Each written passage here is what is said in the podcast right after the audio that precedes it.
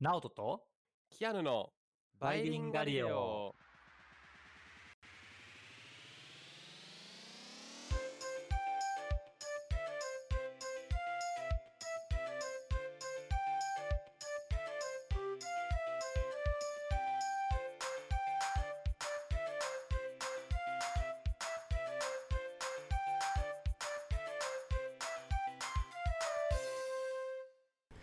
はい、バイリンガリオです。チャンネル登録よろしくお願いします。よろしくお願いします。Hello everyone. えーいきなりなんですが、キアヌは未来予想って結構好きだったりしますか、まあ、多分好きかなといういう気がするけど。まあ結構そ興味ありますね。今後の世界どうなるか。歴史よりも僕な未来の方が気になると思います。もしタイムマシンで行けるとするなら。ああ、そうだね。なんか前、昔言ってたよね。でエ、ピソードありましたね。はい。そうねではそんなキアヌは、いスマホってこれから先どうなると思ううんえーなんかもうデバイスとしてなく、方法。なんだろう。もう、あったとしても何ですかね。手首にはめてるだけで画面はなくて、なんだろう。こう、脳内でやり取り的な、わかんないですけど。ああ、なるほどね。面白いね。まあ、僕もなんか、そこまではわからないけど、なんとなく体内埋め込み型になるんじゃないかなと思ってて、うーん、はい。なんか、いやまあわからんけどね、アップデートが結構1年に1回あるから、本当にでき、そういうことなのかわからんけど、まあ、体内に埋め込み型になって、でなんかそこからなんか手首かざしたらホログラム出てきたりとかで操作するみたいな。はいはいはい。あ、だからもう、もはやソフトウェアみたいな。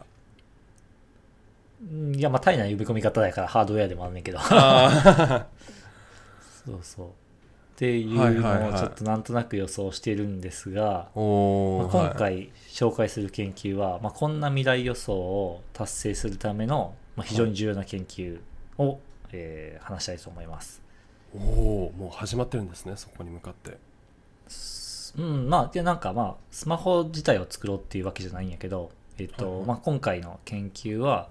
えーアメリカの MIT とドイツのミュンヘン工科大学の研究、えーですねうーん。ではい、論文のタイトルは、A ceramic electro, electrolyte glucose, んんエレ A ceramic electrolyte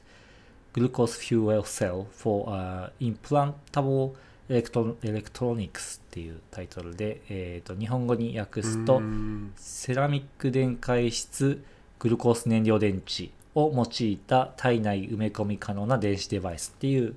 論文のタイトルです。まあ、だいぶ長い名詞、名詞 というかなんか、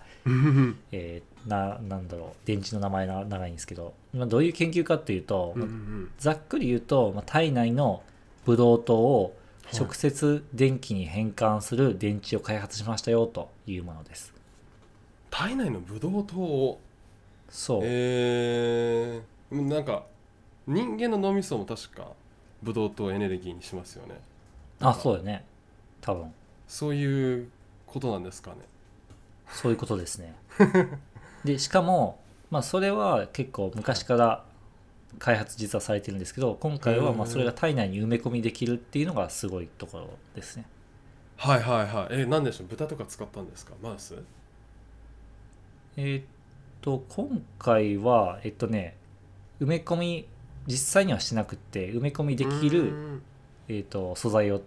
使って作れましたっていうことかな。まあ、後で説明しあーなるほどその辺はします。はいで今回開発したデバイスっていうのは、まあ、特にまあ医療用に使われてる使われることを想定してるんで、まあ、医療用のさえー医療機器って体内に埋め込むものあるやんはいペースメーカーとかそうそうそうそうしか出てこないですけどまあ僕もあんまりそれがしか出てこないんや けどでもまあまあこういうなんか医療用の埋め込みデバイスって実はなんか1960年ぐらいからあるらしくてえー、そうだからもう60年ぐらい開発されてるらしいですあでの自分のいとこあの生まれた時からペースメーカーつけてるんですけどあそうなんや心臓に穴が開いて生まれてきたんですねそれで確か僕の記憶が正しければ結構ペースメーカーのサイズちっちゃくなってきてるらしいです時代とともに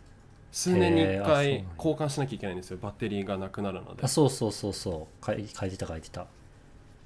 でそれでなんか手術しないといけないから結構大変そうなんですよねらしいメよンねテとしてははい、うんそう、まあ、っていう感じで、まあ、実はまあこう過去のものっていうのはさっき、えー、と話してたように、まあ、いあの電池が切れたらこう手術しないといけなかったりとか、うんうんうんまあ、あとはまあ単純にリチウムイオン電池がそういうの使われてたりもするしあとはまあ無線充電できるものもあるっちゃあるらしいんやけど、えー、と体内に埋め込まないといけないから小型化しないといけないと。で、はいはい小型化ってことは充電容量に限りがあるから、まあ、スマホでイメージしてもらえると分かりやすいけどああ確かまあそんなに長くは持たないしにですねしかもなんか無線充電できるけど実はこのサイズがちっちゃいってことはこの使えるアンテナのサイズがちっちゃくなるから充電にめちゃめちゃ時間がかかるらしいうーです、んだから無線充電とかもあるけどまあまだなんかそんなに使いやすいかっていうとそうでもないのでっていう問題があるらしいですねはいはいサイズを取るかバッテリーの持ちを取るかとかなんかいそろういろそなうそうそうなんかいろんな犠牲がどこかに出そうなんですけどねその話だとそうですね、その通りで。で、まあ、こういう問題を解決するために、まあ、あの体内に埋め込んで体内で発電したらいいやんっていうのをまあ思いつくわけですよ。う科学者はで、まあ、それの一つが今回のあの研究テーマである体内のブドウ糖を使った電池っていう。いものですねおでまあ、うん当然当然あのさっきもキアヌが話してくれたけどブドウ糖っていうのは脳のエネルギーにも使われるし、まあ、体内にありふれたエネルギー源なので、ーうんうんはあのなんだろう割といろんな位置に置きやすいし、いはいえっとブドウ糖っていうのは実は体液に含まれてるので例えばまあ血液とか涙とかあと脊髄とかの液にも使われてるから脊髄とかの中にもあるからへーそう割となんかまあなんだろう場所にもよるけど、まあ、はい比は較い的使いやすいかなと、えいうことらしいですーえ知らなかったですなんかブドウ糖って実際どこにあるんだろうっていうのが分からなかったですねなんかカルシウムといえば骨みたいなのあるじゃないですかはいはいはいはい、まうあ、ん基本なんか体液らしいねへえあなるほどなるほどじゃあ場所を選ばずみたいな感じのエネルギー源になるのかなはいそうまあまあある程度体液が通るところはうーん爪とかは多分ないと思うけど確かにでもまあ血液ってさ体のいろんなところ巡ってるから、はいはい、まあ、あのほ細いやつとかもあると思うけど、まあ、だから多分ううまくその辺が利用できるところであればうーん使いやすいんじゃないかなはいはいはいポテンシャル大きいですねブドウ糖そうでまあとはいえじゃあこれブドウ糖電池ってこの研究が初めてやったかっていうと実は全然そんなことなくて昔からいろんな人が研究してて例えばあのソニーとかもなんかププレスリリース出したりとか研究してたりするみたいです、はいはいもうじゃあ結構盛んな分野なんですかそうね、発想自体はだってさブドウ糖って糖やからそれが変換できたらいいよねみたいな感じうで、ーん割となんか多分思いつきやすいと思うんやけどではいはいただじゃあその今までの研究と何が違うかっていうとあうのん今まではこうプラスチックの電解質層が使われてたらしいんですよはいプラスチッでプラスチックっていうとクはいまああの想像すればあの分かるかもしれないけどおお高温だと変変性うん曲がっちゃったりとか形が変わったりするし、うーんあの結構だから金属加工とかが難しいらしいですねつまりはい半導体ってまさにその金属とかバッチバチ使うんやけどそれの糊付けが難しかったりとか、えーっていう理由で、うーんはい、えー、と結構実用性がないあなんかー実際にこの体内に入れようとすると結構プラスチック体内に入れるのってやっぱり人体に影響どれぐらい悪いかとかもあのけんうん検討しないといけないしっていうので、まあ、今までこうプラスチック使ったえっとブドウ糖電池っていうのはあったけどはいいやちょっとそれは使えないよねみたいな感感じになってたらしいですね、なるほどね しか まあ、昔のエピソードで1日プラスチックどれぐらいやったっけクレジットカード1枚分1日じゃないか1週間やったっけ1週間で1枚分 5, 5グラムですねはいそう。まあ、っていうのはあるけど、まあ、あれはなんか胃とか腸とかに入った場合の話で、うまんあ、直接本当に体の中にプラスチックが入るとなるとまた話が変わってくるのかなというわけですね。そっか確かにそのいわゆる胃とか腸的なその植物が食物が通るルート外ですよね埋め込むとしたらそうそうそうそうそうまさに心臓の近くとかうーんっていうのはちょっとまあ良くないんじゃないかとはいいうので今回新しく開発したのは何が違うかというとプラスチックじゃなくってセラミック素材を使ったブドウ動電池を開発しましたよっていうのが新しいところですおおでこれだと、まあ、半導体もセラミックって陶器だから高温にも強いしうんうん半導体にもまあ組み込めると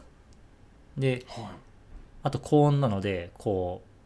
うえっとね確か600度の高温にも耐えれるって書いてあったんやけど、まあ、高温滅菌とかもできるから、まあ、それであの菌とかも完全に除菌して体内に入れるってこともできるわけよいはいはいプラスチックだと溶けちゃうからあんまりこう菌的な意味でも加工しづらくなってたんですそねうそうそうそうそあうーまさにその通りなるほどセラミック強いそうっていうところでまああのもうこれで本当に素材的にも人体に入れても問題ないでしょうとはいいうレベルの、えー電池を開発できましたとおおじゃあこれでハッピーエンドですか割とハッピーエンドだよね そうですねそうで、まあ、今回の研究ではじゃあ本当にそのなんだろう、はいえっとなんかのああの電子機器とか動かせるレベルなのっていううーんところもまで検証してて、えー、ブドウ糖電池をねチップ状に150個貼り付けましたよとでその上にブドウ糖の溶液をかけてじゃあ実際にどれぐらいの電圧出せるんですかっていうのをあの調べましたおおでまあ150個ってどれぐらいかというと1円玉が5個分ぐらい1円玉5枚分ぐらいのなんだろうサイズのものをえっと、まーはいはいあ、例えば体内に取り込むっていうふうに思ってくれたらよくてでそれでおーえっと合計で 80mV の電圧を発生させましたとでこれがちょうどインプラントのあの電子機器の動作に必要な電圧なのでまあそれぐらい1円玉5個ぐらいのスペースがあれば十分な電圧提供できますよねっていう研究ですえー、1円玉5個分はいはいまあどうでしょうね体のスケールで言うと大きいのか分からないんですけど見た目はそんなですよねそうね、まあ、あの横に並べると結構多分でかいと思うけど、まあ、あの縦に並べたりとか重ねる形にしてはいはいそこになんかあの体液とか通る形にしたら、まあ、意外とそんなサイズ取らないんじゃないかなという気もするよねなんかちょっと触ったら感じるみたいなこうポコみたいなサイコロ1個分ぐらいですかね大体はそうねそうそう、まあ、一応多分スペースを空けないといけないからうん最高1個分よりちょっとでかいぐらいかな多分うーんおおなるほどであじゃあもそう電力的な部分がこれで解消されたみたいな感じなんですかね一応、まあ、あの理論上はというか実験室レベルではできましたっていうことなんで、まあ、多分次のステップとしては実際にじゃあこれ体内に入れてみるみたいな多分感じになるんじゃなかろうかと思いますねなるほどそうすごいよねだってこれでさもうずっとあでも電池だから劣化するかなあーそっか多分まあでもそれがどれぐらいの期間で劣化するかとかっていうことになると思うけどうんまあ人間の寿命より長ければもういいんですからねそうね、まあ、多分そんな長くはないんじゃないかな多分じゃあと思うけど何かしらのメンテは必要かもしれないですかねそうね必要かもしれないけどまあまあだからそれがどれぐらい効率よくできるかっていう話ではいはいちなみにこれし調べてみるとスマホの電圧は、えー3.7ボルトのリチウムイオンバッテリー使ってるらしいんですよねおおではいえっ、となんで現状の50倍の出力を増やせば一応スマホもそれで動かせるだから1円玉250個分かなおーぐらいのサイズが、えっと、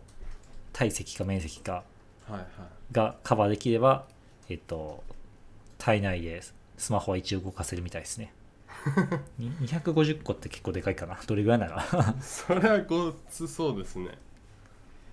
多分、1、2、3、今今ね、目でやってるけど、スマホ、iPhone が、これ何個ぐらい1円玉乗るかな縦に、縦に8あ枚、ー横に4枚ぐらい。うーん30個分とし仮にすると iPhone はいはいはい10 10 10 10何個え8個か10個弱ぐらいかでかいねうん 結構あそう考えたらやっぱりちょっと非効率って感じに見えますね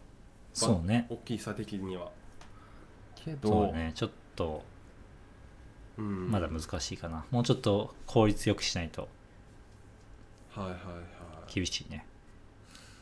まあでも5円玉あ間違えた1円 玉5枚だったとした場合直人さんは埋め込みたいと思いますかうーんいやもう普通にちゃんと使えるんだったら全然いいかなおおー別にえこうキアの嫌いやなんか今初めて考えたんでわかんないですけど機能によりきりですねやっぱりあの ちょっとその体ピッて開けるのがやっぱり抵抗なくはないですでもえでもあれでしょ例えばペースメーカー埋めないといけないみたいなああまあ感じそだうったらどライフライン的な重要度がある場合っていうことですかうそうそうそうそうあまあそれだったら入れますよね iPhone は iPhone はいらない iPhone はうわーなんだろう今のこの iPhone をそのまま入れるんだったら別にまあそうね今の iPhone やったらなんか手首からワンって出てきたら映像出てきたらどうああスター・ウォーズみたいなあの感じですそうかそうそううそうそうはいはいはいい入れちゃうかもしれないです ねその頃にはそれこそ iPhone35 とかって呼ばれてるかもしれないですし、そうね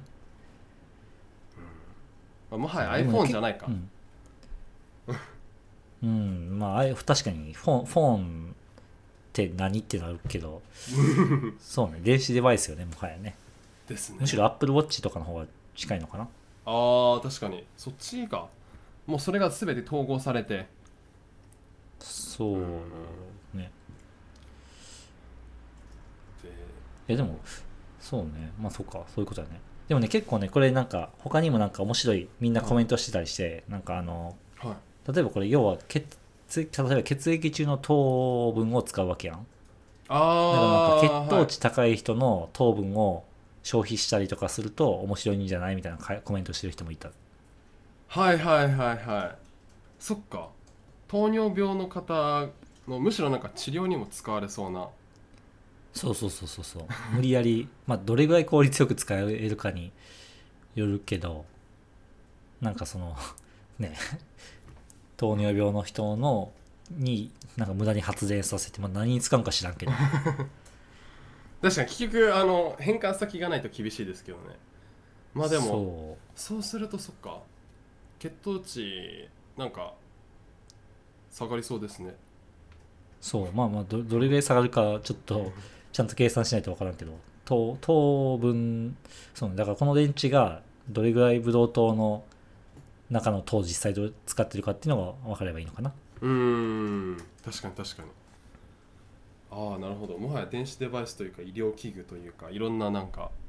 見方ができますね同じものでもそうそうそうそううーんっていう感じで結構ね面白かった研究であの今後の発展に期待という感じですね、うん楽しみですはい面白かったではです、最後じゃあ英語で話しておしまいにしたいと思いますはい